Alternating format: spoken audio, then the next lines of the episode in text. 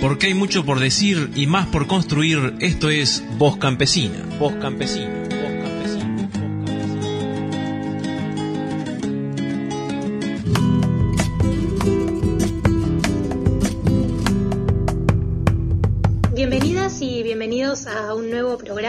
Voz Campesina, nuestra edición 71 de este programa producido entre la Coordinadora Latinoamericana de Organizaciones del Campo, CLOC, La Vía Campesina y Radio Mundo Real. En la conducción, quien les habla, Azul Cordo desde Radio Mundo Real y Carla Oporta desde Nicaragua por ATC.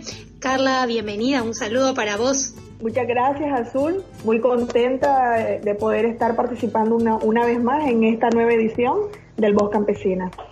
Bueno, para hoy en este programa especial vamos a estar abordando justamente qué papel tiene la juventud de la CLOC eh, en este contexto de pandemia, pero no solo, ¿no? O sea, decíamos en el programa anterior, hablando de las luchas campesinas, la importancia de la producción agroecológica de alimentos, como siempre ha sido esta lucha por parte de, de la vía campesina y de la CLOC en particular, pero ahora vamos a abocarnos a hablar con jóvenes que forman parte de la coordinadora desde los distintos territorios, desde las distintas regiones y también con este desafío muchas veces de la juventud de volver al campo, ¿no? No solo quienes están ahora, hoy mismo, produciendo alimentos saludables desde el campo, sino también el desafío de que muchos jóvenes y muchas jóvenes vuelvan al campo a producir alimentos que se ha visto en este contexto que es más clave que nunca, ¿no? También vamos a recomendarle a la audiencia que pueda leer un documento de la Secretaría Operativa de la CLOP que se llama Volver al Campo, que vamos a estar comentando en esta edición.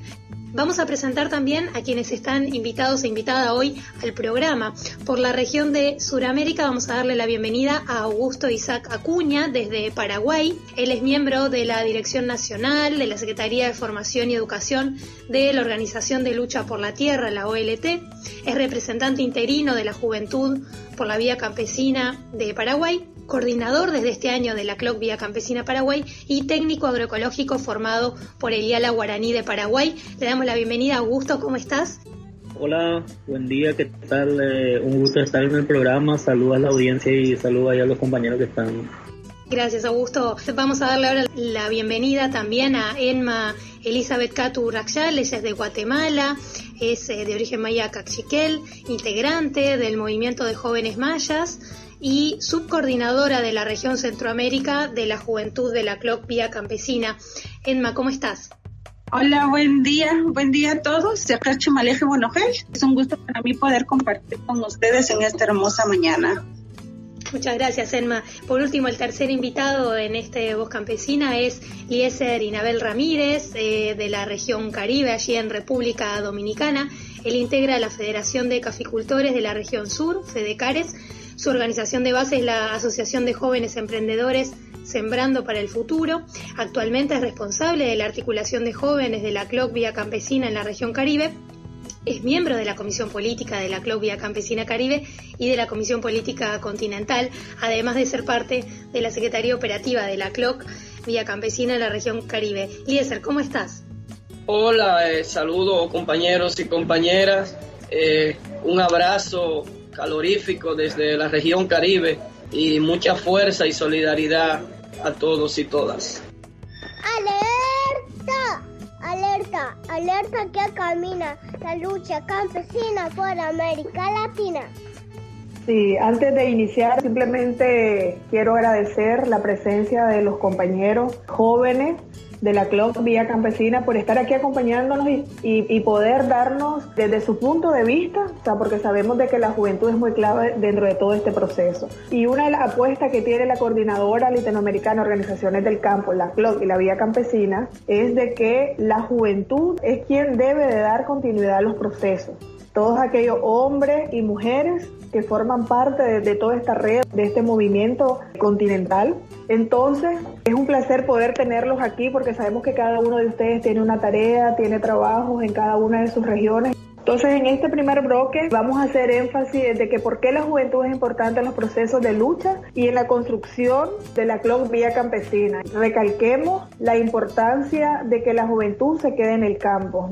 Uno de los mensajes que, que, que da este documento y es que dice, el mundo está paralizado Una pandemia antes nunca vista entremece a los pueblos y desnuda el capitalismo salvaje, que privatizó los servicios públicos, un virus de clase que ataca a millones de familias ricas y pobres. El problema es de todas y todos. Es urgente rescatar la, la solidaridad. Entonces, en distintos países donde está presente la CLOC hemos visto que organizaciones de campesinos y campesinas garantizan una vez más el alimento para los pueblos alimentos agroecológicos entregados a través de canastas o redes, semillas nativas que se intercambian para sembrar ahora y cosechar en unos meses. Es una pregunta clave, ¿no? Decir, ¿cómo están viviendo este contexto de pandemia en sus territorios y cuál es el rol que considera que debe tener la juventud en esta coyuntura? Podemos comenzar con el compañero de, de Paraguay. Primeramente yo creo que el llamamiento de la vía campesina en cuanto a, al volver al, campo es una cuestión muy estratégica. Es también eh, muy relacionado al contexto actual de esta pandemia. El documento, principalmente para nosotros que estamos en un proceso de recomposición de la vía campesina Paraguay, es muy interesante. Y con respecto a la importancia, eso que tiene la juventud, es muy interesante de volver al campo.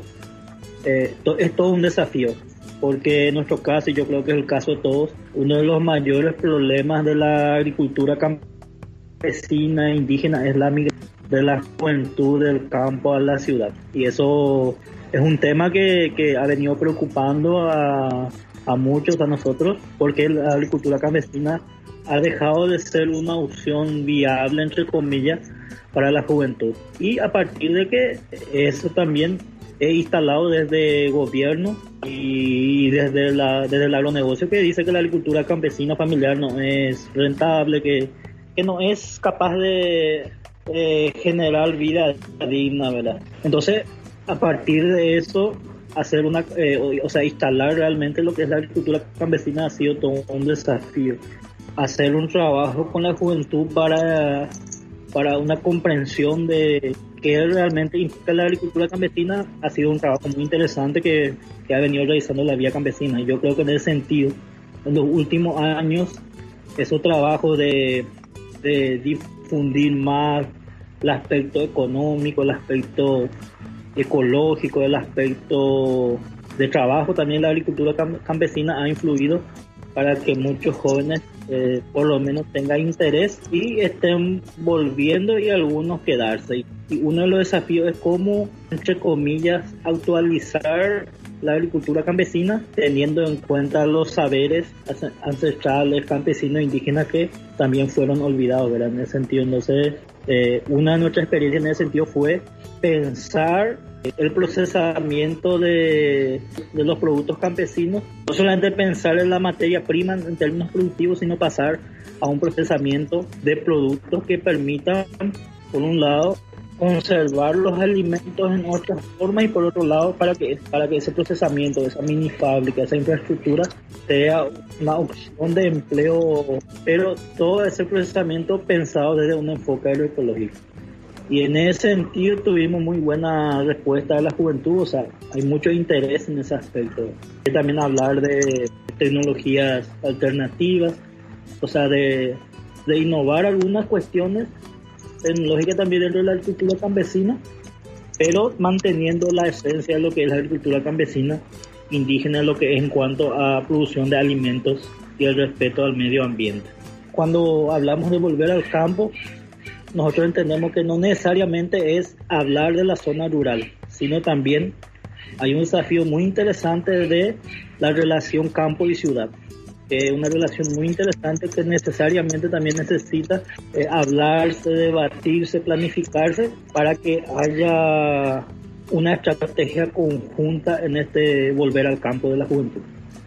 Augusto tengo muy presente por haber participado en distintas actividades de la vía campesina de la CLOC, en particular la experiencia de Cuba en esto de las mini fábricas para el procesamiento de productos, no solo la producción, sino el procesamiento y la distribución. En el caso de Paraguay, algunos ejemplos donde ya lleven adelante esto bueno, primeramente en ese aspecto nosotros tenemos una experiencia histórica que parte allá después de la independencia, 1811 hasta 1870, donde el gobierno del doctor Francia hizo ese modelo, o sea, las mini fábricas comunitarias y familiares, y los productos eran eh, básicamente exportado, digamos, entre comillas, por el Estado. Tenemos esa experiencia histórica y eso usamos para una incentivación también de la gente de volver a recuperar eso y cómo fue Paraguay en ese momento histórico. Una de nuestras principales experiencias en el procesamiento de yerba mate. En el caso de la organización Lucha por la Tierra tenemos uno en la zona de Tabaí, Cazapá, que hacia la zona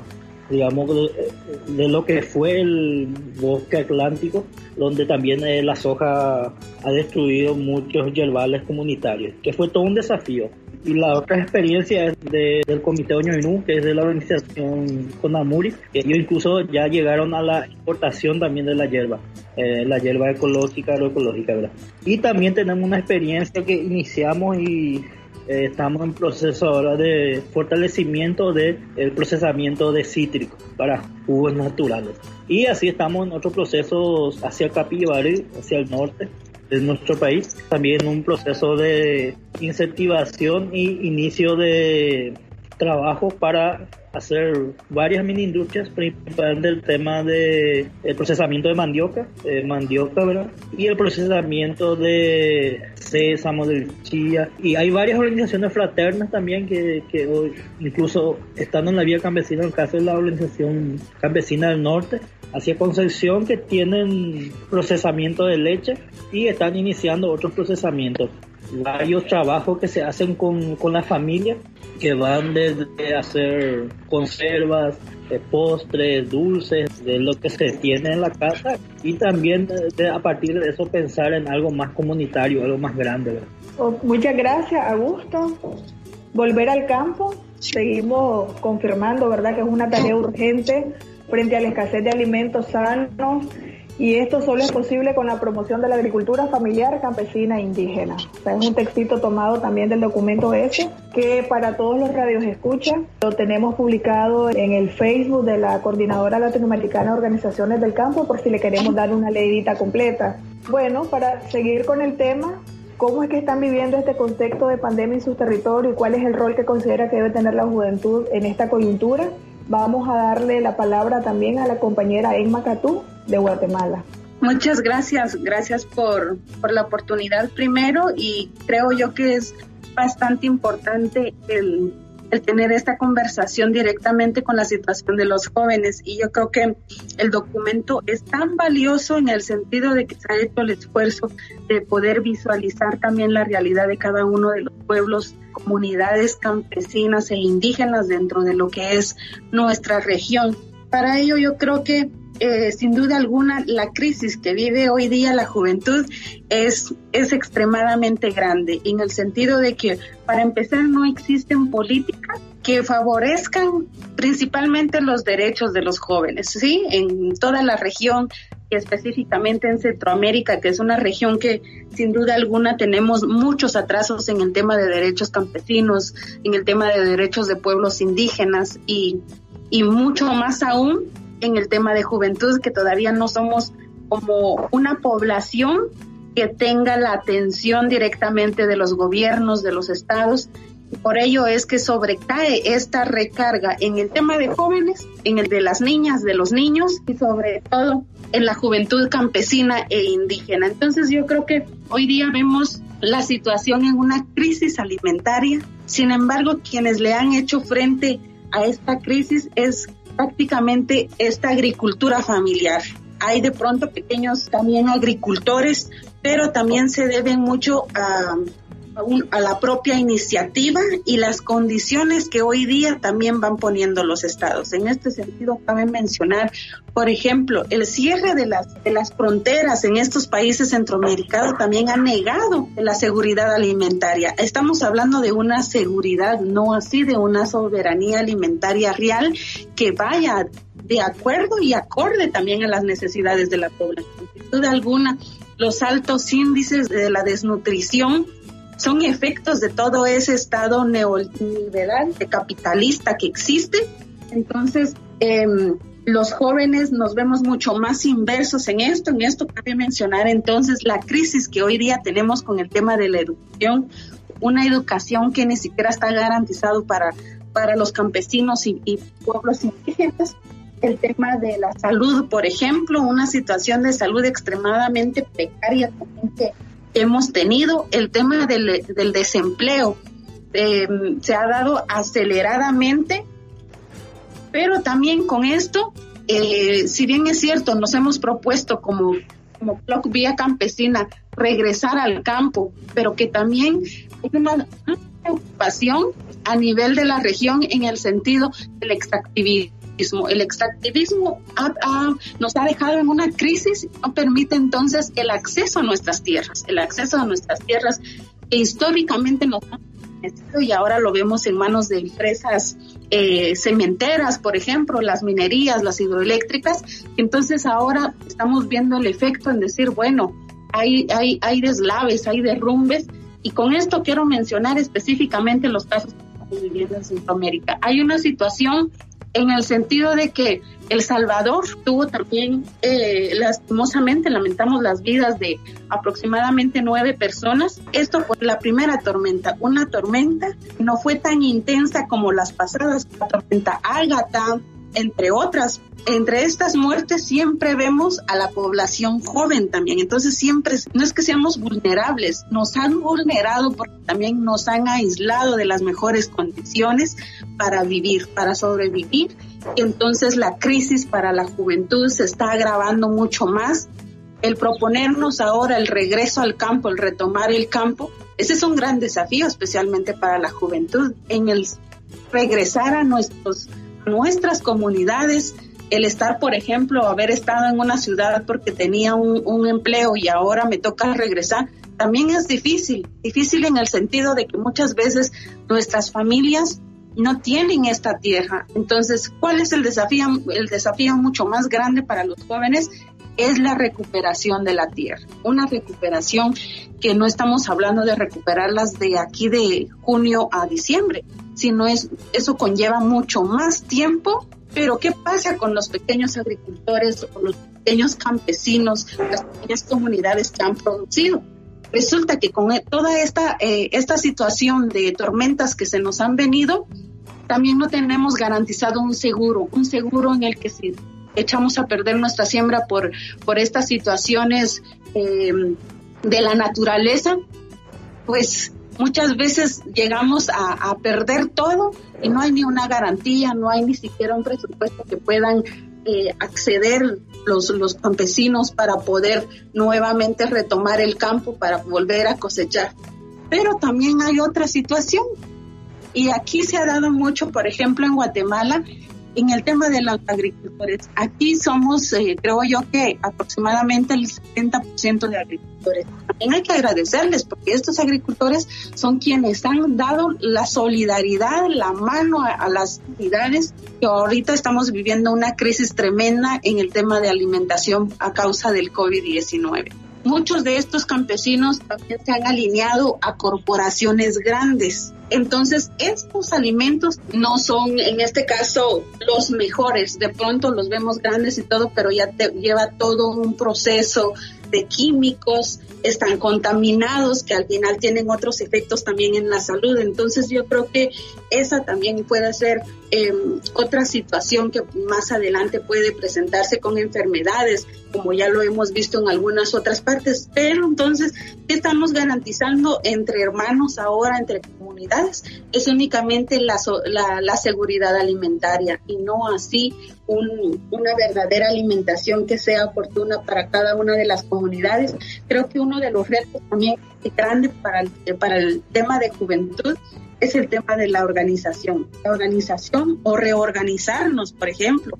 Muchas veces nos habíamos organizado, pero luego de ir a la ciudad dejamos abandonadas las organizaciones. Entonces es importante reorganizarnos, eh, fomentar las cooperativas comunitarias. El regreso al campo, eso va a ser esencial, va a ser la única salida que tenemos los jóvenes también. La importancia de adoptar las buenas prácticas al respeto de la madre tierra que nuestros ancestros y ancestras hacían.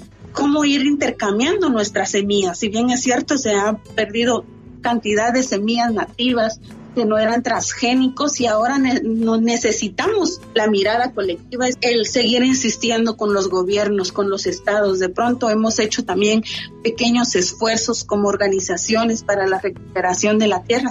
No es nada fácil, no es tan sencillo. Producimos, pero todo lo que producimos lo exportamos, lo ponemos al servicio en la economía, no nos preocupamos por la buena alimentación también de nosotros. Es esencial retomar la siembra, la cosecha y el uso de la medicina natural. En esta situación de crisis que estamos viviendo, lo único que nos queda es retomar todas esas prácticas. Creo que el YALA ha sido una oportunidad para las mujeres, para los hombres jóvenes y, así, como ellos están abasteciendo a estas pequeñas comunidades para ir produciendo dentro de sus comunidades y para el mundo, ¿verdad? Creo que la mirada que tenemos como Clock Vía Campesina es una mirada hacia el mundo, es una mirada hacia afuera también. Muchas gracias, Emma. Siguiendo con la, con la lectura de ese documento, Volver al Campo. La tarea campesina es producir alimentos de manera agroecológica y tiene que ver un poco con lo que Emma nos ha compartido. La producción de alimentos no puede parar y es parte de la primera defensa. Tenemos que seguir luchando por la tierra, por la soberanía alimentaria y por una reforma agraria, popular e integral. Para ir cerrando un poco este primer bloque, le vamos a dar la palabra al compañero de República Dominicana, Liese Ramírez. Eh, hola compañeras y compañeros. El rol de la juventud eh, campesina para volver al campo es muy importante. Eh, quiero empezar mi introducción con una frase de Fidel Castro. Él decía, podemos ser y debemos luchar por ser todavía más eficientes, eh, por mejorar los servicios y la producción. Hablando aquí entre campesinos y campesinas, es mucho todavía lo que podemos hacer en la agricultura. Traigo esto a colación porque en estos tiempos que estamos viviendo con una crisis sanitaria, económica y una crisis en sentido general, una crisis también alimentaria, es importante que los campesinos y campesinas volvamos al campo, pero sobre todo la juventud. Creo que en reiteradas veces, lo hemos dicho en que siempre los jóvenes y las jóvenes deben de vincularse a la producción familiar, campesina e, e indígena. Bueno, primero por, por las condiciones físicas, por la por la energía característica eh, que tiene la juventud. Pero además, en estos momentos, es eh, a raíz de que la pandemia viene a afectar a las personas de edades avanzadas como un sector vulnerable ante la pandemia, los jóvenes y las jóvenes tenemos ahora que asumir con más entrega y con más determinación el regreso al campo por las razones de que muchas empresas eh, también tendrán que cerrar sus puertas por producto de la crisis económica que ha generado esta pandemia, se continuará incrementando después de la pandemia. Es importante también garantizar la alianza campo-ciudad que permite compartir y desarrollar eh, culturas, estrategias de lucha y alianza que permiten la vinculación en el proceso, en el trabajo de formación, en el, proceso de siembra y de producción de nuestras tierras. Por ejemplo, Cuba tiene un sistema implementado desde el inicio de la revolución y desde que desde la fundación de la ANA, que es a través del sistema de cooperativismo. Y ese sistema ayuda tanto al al desarrollo eh, eh, de la comunidad campesina, que tiene una integración general de toda la familia en la producción, donde los jóvenes y las jóvenes asumen el, rol de la aplicación tecnológica dentro del trabajo, asumen también los roles de llevar el, el tema de la comercialización, garantizando siempre la sostenibilidad eh, alimenticia en las comunidades como punto principal como eje principal dentro del ámbito eh, agropecuario y, que garantice eh, la alimentación de la comunidad. Eh, la juventud puede asumir y debe asumir ese papel, volver al campo en estos tiempos de pandemia, además de que somos, somos el sector menos vulnerable ante el coronavirus. Y eso entonces es un elemento determinante que nos obliga a regresar, a exigir la implementación de políticas públicas en materia agropecuaria que garanticen el trabajo de la juventud, que garanticen eh, comercialización, que garantice nuestro trabajo para la soberanía alimentaria, para llevar alimento a nuestros pueblos. Alimentamos nuestros pueblos y construimos movimiento para cambiar el mundo. Y la juventud en tiempo de pandemia eh, podemos asumir un rol sumamente importante en ese proceso eh, de producción eh, campesina e indígena para alimentar a nuestros pueblos. Muchas gracias, Eliezer, también por tus reflexiones en torno a qué rol tienen y van a tener y deben tener las y los jóvenes en esta vuelta al campo pensaba por un lado, bueno, en la importancia que, que traían sobre el papel de los YALAS, ¿no? Como en la formación también para las nuevas generaciones de campesinos y campesinas, de técnicos y técnicas agroecológicos y recordar entonces a la audiencia que en el Voz Campesina número 68, a fines del año pasado, 2019, tuvimos justamente un programa especial para hablar sobre los institutos agroecológicos latinoamericanos, sobre los YALAS, así que les invitamos a volver a escuchar ese programa para conocer algunas de estas experiencias. Coordinadora Latinoamericana de Organizaciones del Campo, Club Vía Campesina. Somos continuidad.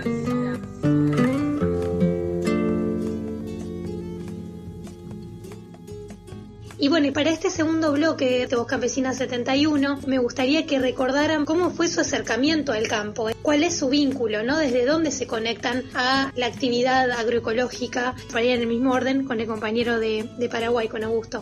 Bueno, yo provengo de una familia campesina que, que inicialmente estábamos en un terreno pequeño, digamos, para nosotros, que son tres hectáreas, y somos más de 12 hermanos. A partir de la necesidad de tener más tierra, mis padres iniciaron ahí con, con sus tíos, primos, una lucha por la tierra. Año 95-96, en una lucha larga que culminó con conseguir tierras en el año 2002. Iniciaba en un distrito que era Yutí, hoy en día 3 de mayo, y se logró conquistar una tierra hacia Tabahía, más o menos a 180 kilómetros del, del, lugar inicial. Cuando nos mudamos a Tabahí para ocupar el terreno, digamos, empecé también a involucrarme más en la organización de lucha por la tierra, que fue con la organización que culminamos el proceso de lucha y también el proceso de, digamos, de conquistar la tierra y de ahí empecé a participar en espacios de formación en la Forestal Fernández. Me permitió también enfocarme más en lo que es la producción agroecológica. Nosotros cuando entramos en el 2000-2002 aparecieron técnicos del gobierno en, el asentamiento que ofrecían planes, proyectos, financiación, pero era eh, de la de producción familiar de la soja transgénica. Entonces en principio no nos metimos en eso también pero al dos, tres años ya tuvimos una alta deuda y de ahí empezamos a participar en esos espacios que comenté y mi familia a nivel local empezó eh, con los talleres, cursos, fuimos realizando eh, a partir de los años 2005 el tema de la agroecología y fortalecimiento de la agricultura familiar, fuimos de a poco volviendo a lo que es realmente la agricultura familiar campesina. Y también de 2008 cuando empezamos el proceso también del Día de la Guaraní acá en Paraguay, también tuve la oportunidad de estar en ese espacio por seis años. Y mucho de lo que estuvimos hoy en ese espacio hasta hace poco, hoy la mayoría estamos en proceso de dirección de las organizaciones. En nuestro país, todas las organizaciones que hoy están en la vía están en manos de direccionamiento de, de, los jóvenes que pasaron por el día guaraní súper interesante porque me parece que es necesario conocer estas experiencias para pensar también ¿no? el tiempo que ha llevado desde el año 95 a 2002 para recuperar las tierras, en ese camino, el involucramiento con la organización, ¿no? con la coordinadora, las redes también entre las distintas organizaciones que hacen parte de la vía campesina en tu país y en los otros países. Y pensaba en el caso de, de Guatemala, también para darle la palabra a Emma, este desafío que ella traía no solo es volver al campo, sino también que para volver al campo hay que tener tierra, entonces recuperar la tierra y la tierra en qué condiciones, ¿no? Como ella bien señalaba, una tierra arrasada, muchas veces que ha sufrido o que sufre el despojo, el extractivismo y también los ataques por parte de gobiernos muchas veces o también de grupos criminales en connivencia entre las empresas y los gobiernos, o sea, todo eso es el contexto que rodea ahora también a recuperar la tierra, ¿no? Siempre decimos, ¿no? Hay que también recuperar los conocimientos ancestrales en estas tierras que han sido arrasadas eso cómo se plantea en el caso de, Guatemala y también cuál fue tu vínculo, digamos, para trabajar la tierra, desde, desde dónde venís, cuál es un poco tu historia en ese sentido. Sí, bien, muchas gracias. Sí, tal vez comentar eh, rápidamente mi historia en el proceso es que eh, afortunadamente crecí con mis abuelos, con una familia de 10 hijos y mi abuelo era un agricultor. Entonces, desde esa agricultura que él implementaba, pues ahí sí aplicaba la práctica familiar. Ahí íbamos todos al campo, así arrancar montecitos de la siembra, pero era una situación familiar. Entonces, creo que amarrado a eso fue que empezó también mi conexión a la madre tierra y veíamos de pronto algunas prácticas que tenían mis abuelos. Ya al crecer, aproximadamente a los 12 años, tuve la oportunidad de conocer una organización, pero como ustedes sabrán, el ser mujer y ser mujer indígena también es mucho más difícil salir de la casa. Entonces, en algún momento en la escuela yo formaba parte de las juntas escolares y había un movimiento dentro de todo ese proceso y luego que me enteré de esta organización que en algún momento llegó en el colegio, yo hablé con mi mamá, pero mi mamá decía no, porque tu papá no quiere, porque ¿quién te va a cuidar? Siempre el cuido y la sobreprotección hacia las mujeres. Finalmente, a los 14 años pude dar el primer paso en ir a la organización, era una organización local y ya con mi participación creo que al año, bueno, así es el, el proceso en Mojomayas con Avigua, que empiezas desde un proceso local. Entonces, eh, aproximadamente un año tuve de participación a nivel local y luego me mandaron a la nacional a participar y fue ahí entonces donde empecé a escuchar sobre el tema de la recuperación de la tierra. Poco a poco fui comprendiendo a lo que realmente se dedicaba con Avigua, que no solo era la recuperación de la tierra de parte de las mujeres, sino también era una lucha en la búsqueda de la justicia y la verdad de todos los desaparecidos. Era entonces otra situación mucho más grande porque entonces ya no solo era recuperar la tierra desde las mujeres o cómo garantizar un pedazo de tierra desde la situación machista también que existe, lamentablemente todavía por el sistema, el patriarcado. En las mujeres me acuerdo que en esa ocasión decían sí, pero es que a mis hermanos sí les dieron, pero a mí no, por ser mujer, porque no sé qué. Entonces esa situación me llevó a mí a pensar en decir, bueno, sí existen esos problemas, pero sumado a eso, velábamos también por la justicia, por la verdad, por todos los desaparecidos en los 36 años de conflicto armado interno. Lamentablemente hay situaciones en que las mujeres se ven mucho más afectadas y en ese sentido eso fue lo que a mí, me animó a mí en buscar también la verdad la justicia junto a las hermanas mayores, que ese creo yo que ha sido un gran reto para mí también en el sentido de seguir pidiendo permiso con mi mamá. En algún momento también tuvo problema mi mamá porque a mí me daban permiso y mi papá no estaba de acuerdo. Bueno, en fin, tantas situaciones. En una actividad que tuvimos ya en el 2000 2005. Yo me imagino que estaba la, la, Secretaría de la Cloca aquí en Guatemala y me mandaban a esas reuniones y en el 2005 fue cuando más estuve envuelta en los espacios logísticos, pero también me, me llamaba mucho la atención todo lo que platicaba, escapaba por ratos de mi comisión e iba a, la asamblea y fue cuando me di cuenta de la soberanía alimentaria, que era en realidad la soberanía alimentaria, el tema de las semillas, por ejemplo, me pareció mucho más importante. Y desde entonces ya fui con mis tíos, con mis abuelos, para ir a ver de qué manera ellos producían. Y a raíz de eso, cuando veía que también utilizaban químicos, fui diciéndoles de que era importante mantener las eh, semillas nativas, el uso de los químicos no era necesario, era importante el cuidado de la madre tierra y ellos teníamos de pronto y decía, es que esto es para nosotros, el orgánico, y esto es para la venta, verduras de mejor calidad, entonces ahí sí utilizamos químico, pero para nosotros es esto, era todo lo orgánico. Cuando me integré mucho más al proceso de la vía campesina de la CLOC, fui entendiendo y a partir de eso también hemos podido aprovechar, creo yo, los pequeños espacios que tenemos dentro de la casa, detrás de la casa, con lo que se podía cosechar desde acá. Entonces un poco fue ese proceso, pero también en las comunidades, afortunadamente llevamos tantos temas en las cuales seguimos, eh, como les decía, la, búsqueda de la verdad, de nuestros seres queridos también asesinados, muchas viudas del conflicto armado interno que no salen nunca de su comunidad nunca, nunca. Entonces ellas se han dado la tarea de darle todo este valor a la madre tierra, en cultivar, en sembrar, y esa ha sido una práctica también de buscar una salida al encierro emocional que han tenido. Entonces, para nuestros pueblos, especialmente para los pueblos indígenas, ha sido una oportunidad o es una oportunidad el poder tener esa conexión con la madre tierra y es por ello que muchas veces las mujeres indígenas también nos enfocamos porque todavía llevamos esas prácticas ancestrales en nuestras comunidades. Eh, hay una situación del, del territorio también muy complicado el tema de los defensores de derechos humanos también que tiene que ver no solo con campesinos, también tiene que ver con pueblos indígenas. Entonces son eh, muchas las situaciones, pero sí eh, llegué a, y estoy en este espacio ahorita también por la intención de querer estar organizada y que al final también me hayan dado la oportunidad mis papás y comprendieron esta situación del por qué era importante el estar organizados y pensar en esta también, en esta salida, sí, en la agroecología es algo esencial. Afortunadamente ahora en mi familia hay conciencia de ello. Lo poco que cosechamos también es de uso familiar.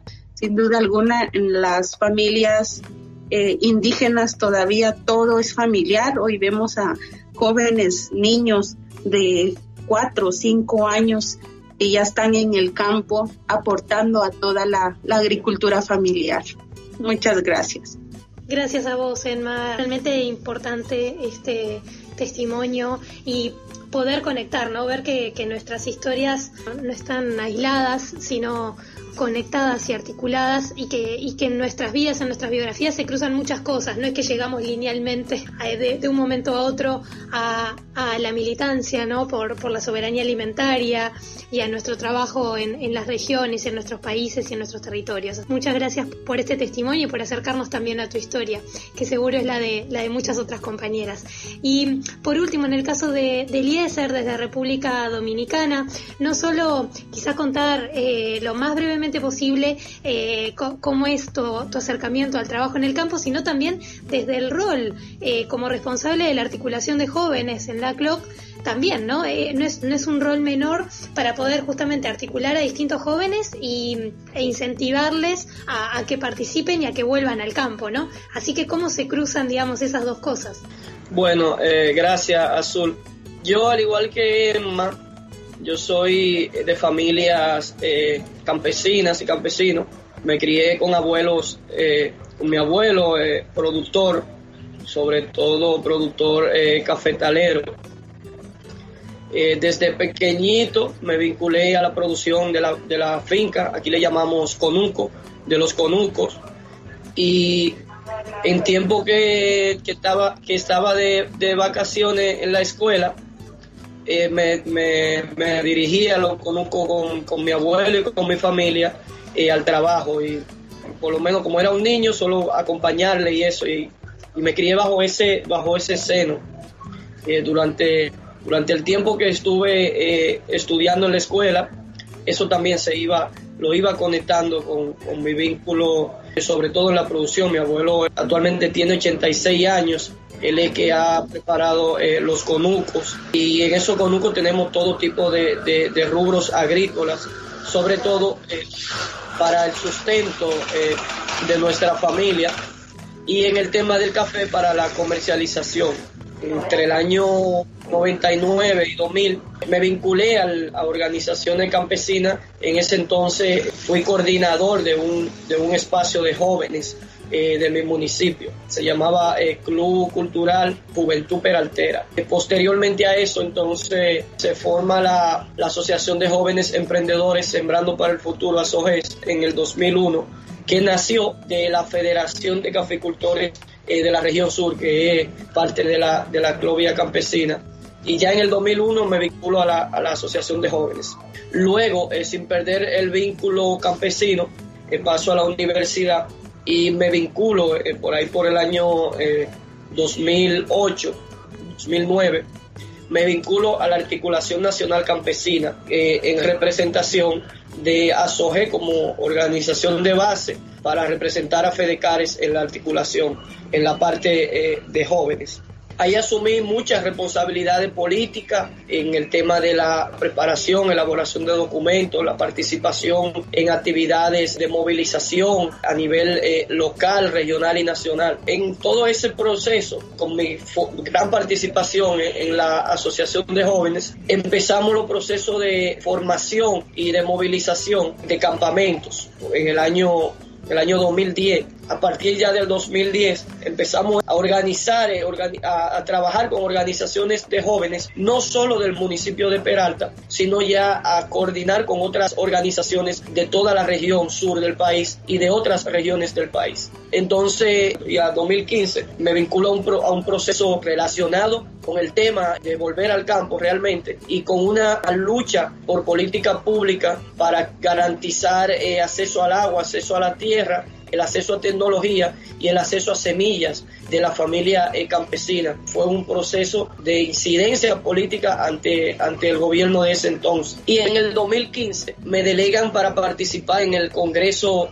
Continental de la CRO que se dio en Argentina en representación de los jóvenes y las jóvenes de la articulación de jóvenes del país. Bueno, ahí tuve una participación eh, muy protagónica con mi entusiasmo, mi adrenalina. Pudimos realizar una excelente un congreso, en una excelente asamblea de jóvenes. De ahí empiezo a asumir eh, tareas que me iban asignando desde el país para el trabajo de la articulación de jóvenes. Paralelo a eso seguíamos un proceso de articulación de jóvenes de los campos. Ya en el 2016 empezamos entonces con una propuesta de articulación de jóvenes campo-ciudad, que también es, es una línea de acción eh, de trabajo de la CLO que salió de esa asamblea de jóvenes que se dio en el 2015. Ese vínculo a medida que iba asumiendo responsabilidades, cumpliéndola con mi entrega, mi participación, con el vínculo, con, con, la coordinación con otros espacios del campo y la ciudad de República Dominicana, surge la necesidad de que yo represente a la Federación de Caficultores de la región sur, a la FEDECARES, en el espacio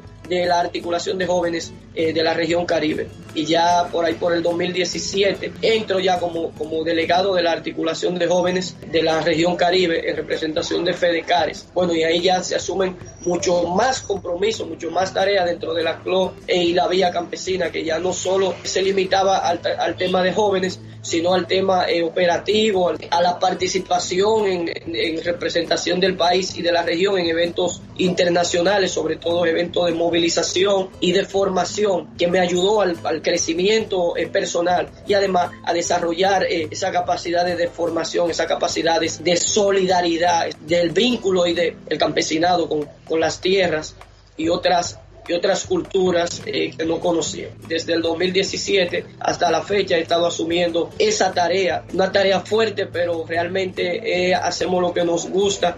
Le agradecemos mucho tanto los procesos, los procesos de formación política e ideológica que hemos recibido dentro de la articulación, dentro de la CLO y la, la campesina. Eso ha sido un elemento primordial para nosotros eh, defender, defender eh, la tarea y defender las luchas que venimos implementando los movimientos campesinos por el acceso a la tierra, por la vinculación de la familia a los procesos de producción, contra eh, esa cultura que es eh, imperante que, que, nos han impuesto de generaciones en, en generaciones, que es el, el, machismo, contra el machismo y el patriarcado, eh, defender la participación de la mujer en todos los espacios de toma de decisiones eh, y de la juventud, no solo en, los espacios organizativos, sino también en los espacios de toma de decisiones de nuestros países, de nuestras localidades. Y aquí seguimos en pies de lucha, defendiendo el trabajo de la juventud, defendiendo el campesinado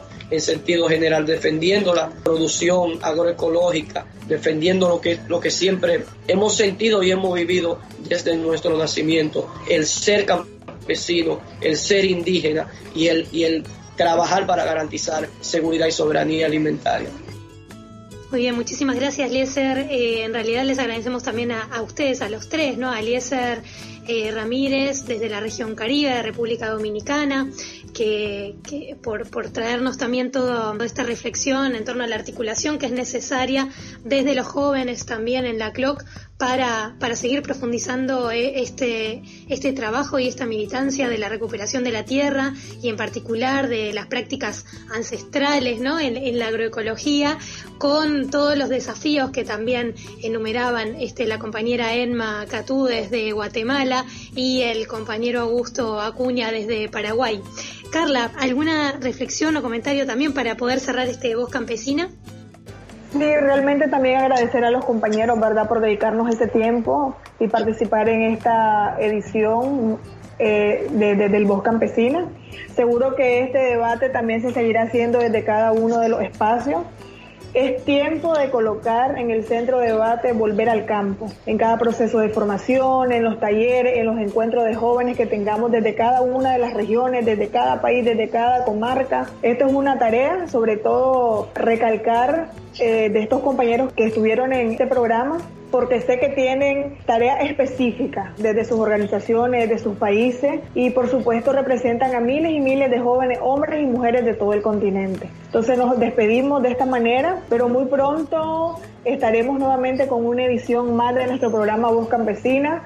Muchos saludos y recuerden, quedémonos en casa, pero no en silencio. Hay que continuar en la lucha desde donde nos encontremos. Sí, y la invitación a la audiencia a que, bueno, escuchen el programa Voz Campesina y otros programas en Radio Mundo Real, en rmr.fm, también en las distintas aplicaciones de podcast, por ejemplo en Spotify y, y en otras aplicaciones, y obviamente van a tener acceso a este programa en la web de la Clock Vía Campesina, que sigan también otras informaciones a través del Boletín Tierra, y bueno, vamos a estar en contacto.